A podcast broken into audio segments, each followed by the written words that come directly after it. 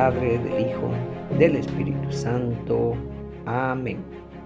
Hola, ¿qué tal hermanas y hermanos? Bueno, pues hoy vamos a empezar una serie de podcasts tratando algunos temas que, bueno, pueden ser de mucho interés para ustedes y sobre todo, en este primer podcast que van a escuchar ustedes, vamos a tratar de comprender juntos o de examinarnos a la luz de la palabra dos términos que para mí eran realmente nuevos. Ahora, bueno, pues que los he escuchado, los he estudiado un poco, ahora quisiera compartir con ustedes sobre lo que es la voluntad perfecta de Dios y la voluntad permisiva de Dios.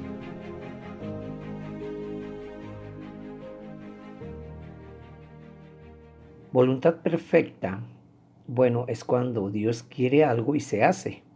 Por ejemplo, en el libro del Génesis, que Dios dijo que se haga la luz, se hizo, eh, que se hagan los mares, que se hagan las aves, que se separen las aguas, y todo en una palabra del Señor, pues se hace, porque es la voluntad perfecta de Dios y Dios puede hacer todo lo que quiera hacer, porque Él es el Todopoderoso. Y la voluntad permisiva de Dios es cuando Dios quiere algo, pero permite que el hombre decida si quiere o no hacerlo. Hay veces que Dios quisiera que el ser humano no hiciera algo, pero Él permite que lo haga, porque es la voluntad permisiva de Dios. Él nos dio una libertad a costa de todo. Así que esa es la voluntad permisiva de Dios. La palabra voluntad viene de el latín velia, que quiere decir querer o desear. Dios quiere siempre algo bueno para ti, y si tú no quisiste hacerlo, bueno, pues ya ahí entró tu voluntad permisiva. Nosotros debemos de tratar de buscar siempre la voluntad perfecta de Dios. Dios en su soberanía escogió hacer el hombre al hombre como un agente libre. Nos dio el libre albedrío para poder escoger entre lo bueno y lo malo. Una vez que Dios escogió hacer al hombre como lo hizo, Él no puede contradecirse porque Él es Dios y quitarnos de la noche a la mañana esa libertad de elección. Podríamos pensar, ¿acaso esto hace que eh, Dios se sujete al hombre? No, para nada, nunca, o sea, jamás. El hombre no tiene ningún poder sobre Dios. Además, Dios ha fijado los límites del hombre. Por ejemplo, si el hombre escoge la maldad, no es en las consecuencias de la muerte y el castigo. Dios puede dejar que alguien lo desprecie durante toda su vida o puede causar la muerte prematura de una persona. El hombre no está en control, Dios está en control. Pero Dios no contradice su propia naturaleza para impedir lo que ordenó. En este caso, que fuéramos agentes libres es lo que Él decidió. Para empezar un poquito a entender lo que es este tema, quiero compartir con ustedes leyendo un poco sobre el Génesis 3 que es un texto que ya conocemos y a lo mejor se van a decir, ya nos vas a leer ese texto completo que está bien largo. Bueno, lo que pasa es que para que entendamos bien el contexto de todo esto, bueno, pues necesito que escuchemos esta narración del Génesis 3 que se encuentra la palabra de Dios. Dice el Génesis 3 que la serpiente era el más astuto de todos los animales del campo que Yahvé Dios había hecho y le dijo a la mujer, ¿es cierto que Dios les ha dicho, no coman de ninguno de los árboles del jardín? La mujer le respondió la serpiente, podemos comer de los frutos de los árboles del jardín, pero no de ese árbol que está en medio del jardín, pues Dios nos ha dicho, no coman de él ni lo prueben siquiera, porque si lo hacen morirán. La serpiente dijo a la mujer, no es cierto que morirán es que Dios sabe muy bien que el día en que coman de Él se les abrirán a ustedes los ojos y entonces serán como dioses y conocerán lo que es bueno y lo que no lo es. A la mujer le gustó ese árbol que atraía la vista y que era tan excelente para alcanzar el conocimiento. Tomó de su fruto y se lo comió, y le dio también a su marido que andaba con ella, quien también lo comió. Entonces se les abrieron los ojos y ambos se dieron cuenta que estaban desnudos. Cosieron pues unas hojas de higuera y se hicieron unos taparrabos. Oyeron después la voz de Yahvé Dios que paseaba por el jardín a la hora de la brisa de la tarde.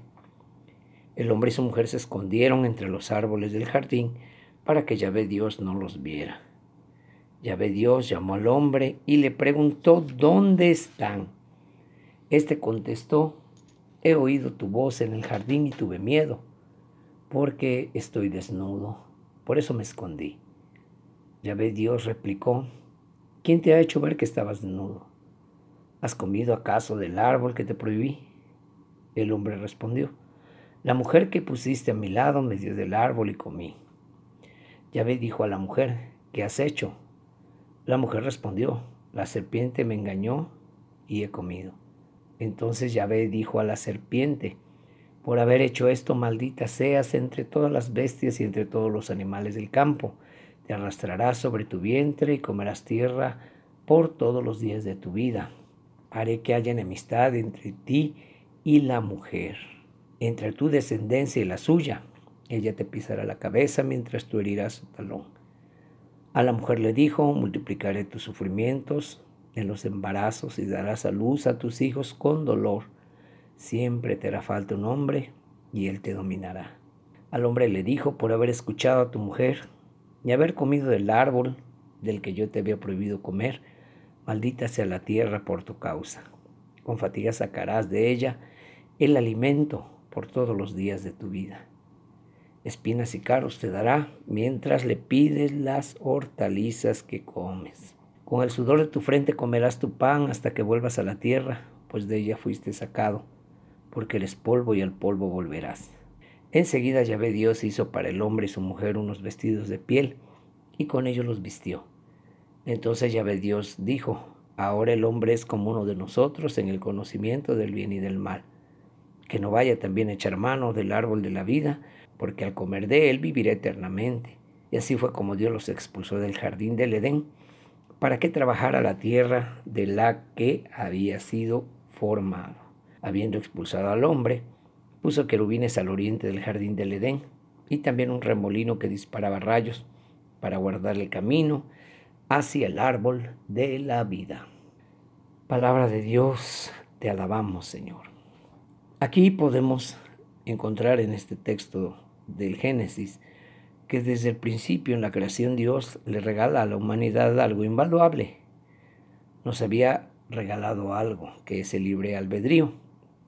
Que es el libre albedrío? La capacidad de decidir lo que quisiéramos. Dios les dijo, aquí tienen todo lo que he creado, es suyo. También les doy esa libertad, esta capacidad de decidir y esa capacidad de elegir. Pero miren, ese árbol que está allá va a ser la prueba. No lo tomen. Esa es la prueba de que les estoy regalando la libertad. Ustedes son libres de tomarlo o no. Miren, no lo necesitan. No lo hagan. Aquí tienen todo. Acá hay más frutas. No tomen eso. Pero ¿qué pasó? Adán y Eva le dicen que no lo hagan. Van y lo hacen. Ya Dios nos había regalado desde entonces esa libertad que aún tenemos y que, bueno, pues nos hace capaces de decidir sobre nuestra vida. Te deja decidir sobre lo que tú quieras, lo que se te antoje. Y Dios no puede violar sus propios designios. Él mismo te la dio y no se arrepiente de lo que da. Es tan grande ese regalo que ni Dios mismo quiere corromperlo. Y entonces Adán y Eva son expulsados por haber tomado ese fruto. En esta voluntad perfecta de Dios era que el hombre y la mujer habitaran en el Edén, que vivieran allí eternamente, pero en la voluntad permisiva de Dios, ¿qué hace el hombre? Desobedece. ¿Qué hace Dios? Lo baja a la tierra. Dios le dice, no puedes estar aquí ya, pero voy a hacer todo lo posible para que recuperes el camino de vuelta al paraíso. Tú tomaste una decisión y yo no puedo intervenir en ella. Sin embargo, puedo hacer todo lo posible por ayudarte a que vuelvas. Aquí hay algo muy importante, hermanas, hermanos, cuando nos equivocamos, cuando tomamos decisiones malas, cuando no hacemos lo que Dios había planeado para nuestras vidas, Él no se queda con los brazos cruzados y dice, bueno, pues ni modo, que se lo lleve la tristeza. No, no es cierto, no dice eso. Él dice, no es lo que yo pensaba, pero te ofrezco este plan B Podemos pasar nuestra vida fallando los planes de Dios, el plan B, el plan C, el plan D, pero Él te va a seguir proponiendo algo nuevo. Cuando nuestros primeros padres fallaron, inmediatamente viene la idea de Dios de hacer algo para que el hombre vuelva al paraíso, donde Él siempre deseó que estuviéramos. Entonces, ¿qué hizo? Bueno, pues si recordamos, la Biblia dice en Juan 3, 16, lo que Él decidió hacer. ¿Verdad? Dice, tanto amó Dios al mundo que envió a su Hijo unigénito para que todo el que crea en Él se salve. Dios envió a Jesús para que nosotros, tomando su ejemplo, podamos regresar al paraíso, para que Él perdone nuestros pecados y entonces nosotros encontremos en Jesús el camino, la verdad y la vida de regreso a la vida eterna. En los ejercicios espirituales de San Ignacio de Loyola encontramos el principio y fundamento número 23 que dice que el hombre es criado para alabar, hacer reverencia y servir a Dios nuestro Señor y mediante esto salvar su alma. Y las otras cosas sobre la faz de la tierra son criadas para el hombre y para que le ayuden en la prosecución del fin para que es criado. Aquí podemos decir que al principio Adán y Eva fueron creados con un fin. ¿Cuál era el fin? Vivir eternamente felices en el paraíso. ¿Qué pasa? Pecan, caen y ahora su deber es volver. Y nosotros que somos hijos de Adán y Eva, nuestro deber es volver al paraíso, a la casa del Padre. Nuestra misión es salvar nuestras almas mediante la obediencia, la alabanza, la reverencia y el servicio. Y aquí nos dice San Ignacio que todas las demás cosas que existen, todas las demás momentos, tiempos, lugares, personas, deben ayudarnos a volver al cielo, y salvar nuestras almas. Aquí lo que nos dice San Ignacio, y espero que lo entiendas bien, hermana y hermano, todo en este mundo existe para que tú seas santo. Y San Ignacio prosigue ahí mismo, de donde se deduce, se sigue, que el hombre tanto ha de usar de ellas cuanto le ayuden para su fin, y tanto debe quitarse de ellas cuanto para ello le impiden por lo cual es menester hacernos indiferentes a todas las cosas criadas, en todo lo que es concedido a la libertad de nuestro libre albedrío, y no le está prohibido.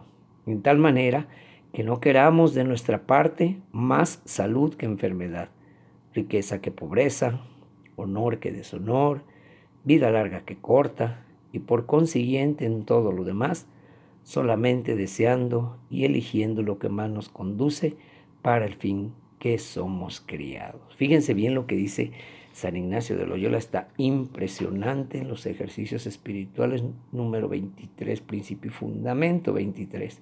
Aquí lo que nos da a entender San Ignacio es que en mi propia voluntad yo puedo desear y elegir aquello que más me conduce a ser santo, a regresar al paraíso. Ese es el propósito de nuestra vida, ese es el propósito de tu vida. El propósito de tu vida es hacer todo para llegar de vuelta a Dios, a la casa del Padre.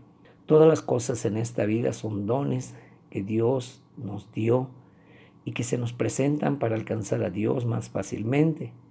Todos seguramente nos hemos visto en decisiones importantes para nuestra vida. Todo en esta vida existe para amar.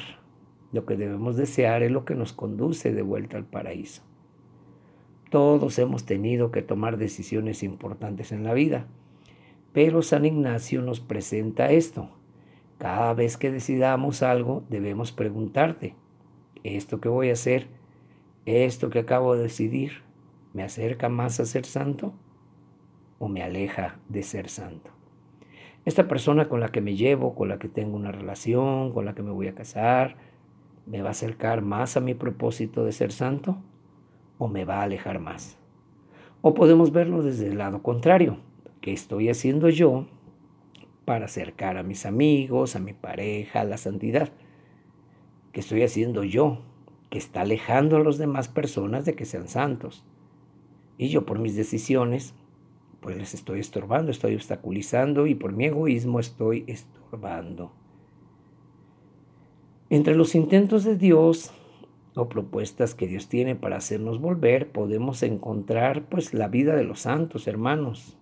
O sea, una cantidad de santos que nos pueden enseñar con su ejemplo eh, cómo seguir o cómo vivir en la voluntad de Dios, mejor dicho, o cómo tomar las decisiones correctas para llegar a ser santos. Tenemos también la historia de la iglesia, los profetas, o el regalo más grande que Dios nos dio, pues es que nos envió a su Hijo único para que a través de Él podamos volver al cielo, para que a través de Él podamos ser santos, para que a través de Él podamos volver al paraíso.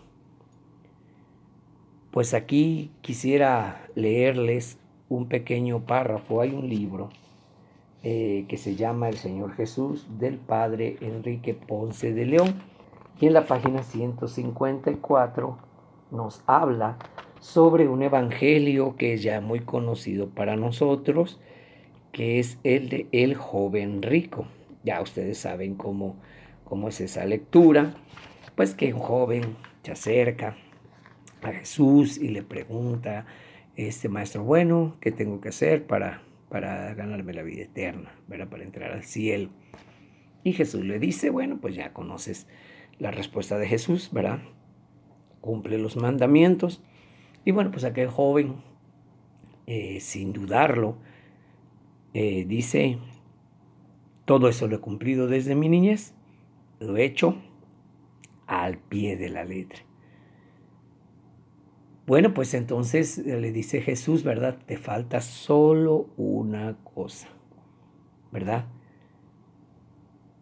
Ve y vende todo lo que tienes, repárteselo a los pobres, luego ven y sígueme. Y así habrás alcanzado la vida eterna. Y bueno, pues todos sabemos cuál fue el final de esta historia, que aquel joven se fue muy triste, ¿verdad? Porque dice la palabra que tenía muchos bienes.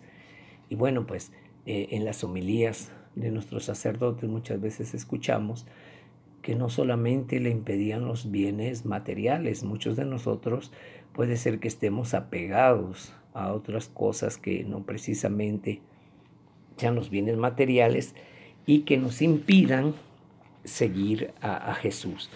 Entonces en la página 154 dice, luego le confesé mi nostalgia, esa insatisfacción tan grande que siento desde hace mucho, mi anhelo de ser mejor, de alcanzar la perfección, mi afán de vivir y de vivir eternamente. Le pedí que me dijera cosas y qué mandamientos nuevos tenía que cumplir para alcanzar la vida eterna. Fue entonces cuando casi me atrapó en su mirada. Tuve que bajar los ojos y hubo un gran silencio. Me preguntó entonces por mi familia y mis relaciones con los demás y luego me dijo que si quería ser libre. Para conquistar la libertad tenía que renunciar a todo, a todos mis apegos. Desnudo nace uno a la vida para renacer a la vida eterna. Hay que estar desnudo. Los ricos dependemos de nuestras riquezas como los niños de sus padres. Hay que romper con las dependencias familiares y con todas nuestras riquezas y ansias de poder. Únicamente la verdad nos hace libres. Más que renunciar, me pedía que fuera yo mismo y madurara, que yo valgo no por lo que tengo ni por lo que hago, sino por lo que soy. Que pensara más en los demás, especialmente en los pobres y menos en mí. Y esto es fruto de una auténtica conversión, un cambio radical del corazón para dirigirlo a otra dirección, hacia el amor. El reino no se gana haciendo, sino deshaciendo todo no se conquista con esfuerzo humano, es un don. Uno no se salva, es salvado. Yo siempre he creído en Dios, pero con tal de que se mantenga lejos, lo amo. Pero que no intervenga demasiado en mi vida, que me pida ritos y normas, pero que no me pida mi persona. Y de pronto, aquí estaba de frente este hombre, que me lo pide todo, Ahora la mirada de Jesús me producía un vértigo espantoso. Es como si me empujara a volar sobre un abismo sin fondo. Tuve miedo, miedo a ser libre, miedo a amar, miedo a seguirle. Le di la espalda y me fui. Desde entonces me siento infinitamente triste. con la tristeza de no haberme atrevido a seguir a Jesús. Ahora la nostalgia es más desgarradora y me duele profundamente. Intento distraerme y viajar mucho, pero todo es inútil. Hay cosas que el dinero no puede comprar. Sé que jamás estaré en paz. Lo único que me consuela es aquella mirada que me vio con amor. Nunca la olvidaré. Ojalá que Él tampoco me olvide. Tremendo, ¿eh? tremenda narración. Al joven rico Jesús le dio la opción para ir al cielo. Jesús le dijo que, bueno, que si quería ir al cielo, pues estaba dentro de la voluntad de Dios, porque Jesús le dijo, mi Padre te creó para ir al cielo y me da gusto que quieres cumplir esa voluntad de mi Padre. Perfecto, te tengo la solución. Vende todo lo que tienes y sígueme. Y el joven rico dice, no, no, no, no, no lo voy a hacer, no puedo hacerlo, no quiero hacerlo. Y entonces no lo sigue, pero fue su elección. ¿Y dónde está la voluntad perfecta de Dios ahí? ¿Dónde está la voluntad permisiva de Dios? La voluntad perfecta es lo que decía Jesús, vende todo lo que tienes y sígueme. Pero este joven dice, no. Imagínate, Dios mismo te está diciendo la manera, el camino para llegar al cielo y era segurito. Dios mismo te lo dice, ya no tienes nada que pensarle, ya no tienes nada que andar buscando, ni confundido, sufriendo, pensando en qué debes hacer o en cuál es la manera más fácil o explícita para ir al cielo. Ya nada de eso, porque el mismo Jesús ya te lo dijo y el joven le dice que no. Imagino a Dios como sorprendido, pero pues respetando tu libre albedrío, pero respetando tu libre albedrío, va contra él obligarte. Él es amor y en ese amor te dice, eres libre de amarme o no, de seguirme o no, de venir y cumplir el propósito por el cual te he creado o no. Muchas veces podemos tener situaciones en las cuales deseamos llegar al cielo, queremos ser santos, pero entonces tenemos una situación y nos vemos en esta disyuntiva de qué hago. A veces en nuestra buena intención podemos elegir mal en nuestras ganas de hacerlo, discernir malas cosas y tomar malas decisiones. Sin embargo, no acaba ahí. Dios te dice, está bien, te equivocaste, eres humano, te puedes equivocar, puedes tomar malas decisiones, es parte de, pero no pierdas el deseo de seguirme. No pierdas el deseo, no te canses de desear ser santo, no te canses de querer regresar al paraíso. La vida está llena de malas decisiones, de fracasos, pero no te canses de desearlo. ¿Cuál fue el problema en realidad con este joven rico? Que ya no quiso desearlo. Pues dijo, si entonces eso es lo que me toca hacer, pues ya no lo quiero, ya no lo deseo. O sea, no fue valiente, no fue capaz. ¿Qué persona quieres ser tú? Aquel que se entrega completamente a Jesús como Pedro, como Juan, o como ese joven que por miedo dice, prefiero ya no acercarme más a ti, prefiero decir que no. No te quedes de brazos cruzados, no te esperes que caiga algo del cielo. Dios te regaló el don de la libertad y la capacidad de tomar decisiones. Tú tienes que tomar decisiones, tienes que actuar sobre tu vida. Solo actuando, solo moviéndote es como Dios puede transformar tus malas decisiones en buenos proyectos y tus buenos aciertos y tus buenas decisiones todavía en algo muchísimo mejor, pues porque estarías haciendo la voluntad perfecta de Dios. Pero recuerda que en su voluntad permisiva, Él admite y permite que te equivoques, pero no se aleja de ti. Jamás se va a alejar de ti. Jamás. No hay error más grande que puedas hacer que Él no vaya y te busque, que Él no vaya e intente hacerte regresar. Dice el Salmo 139 que donde quiera que vayas ahí va a estar Dios, en la montaña, en el abismo. No puedes escapar de este amor y de esta misericordia de Dios, este deseo de Él de que cumpla su propósito. Pero es tu decisión, es tu elección. Yo en mi libertad decido ser santo. En mi libertad anhelo ser santo. En mi libertad voy por la voluntad perfecta de Dios y aún en su voluntad permisiva, Él constantemente me va a ayudar. Dios está contigo y te va a ayudar en este camino. Pero debes estar en ese anhelo. Debes desear llegar al fin que Dios mismo quiere, para lo que fuiste creado. Piensa en qué es lo que no le quieres entregar a Dios. Piensa en qué es lo que te está deteniendo para seguir a Dios, para seguir este camino que Dios te ha propuesto. Eso que bloquea, obstaculiza tu libre albedrío de querer seguir a Dios. Piensa, ¿qué me impide querer ser santo? Y en esa libertad y en ese amor, en pleno conocimiento de mi libertad, yo le entrego mi deseo, mi voluntad de seguirlo a Él, de que Él haga en mí su perfecta voluntad. Toma, Señor, y recibe toda mi libertad mi memoria, mi entendimiento y toda mi voluntad, todo mi haber y mi poseer. Tú me lo diste, a ti Señor lo retorno. Todo es tuyo, dispón de ello según tu voluntad.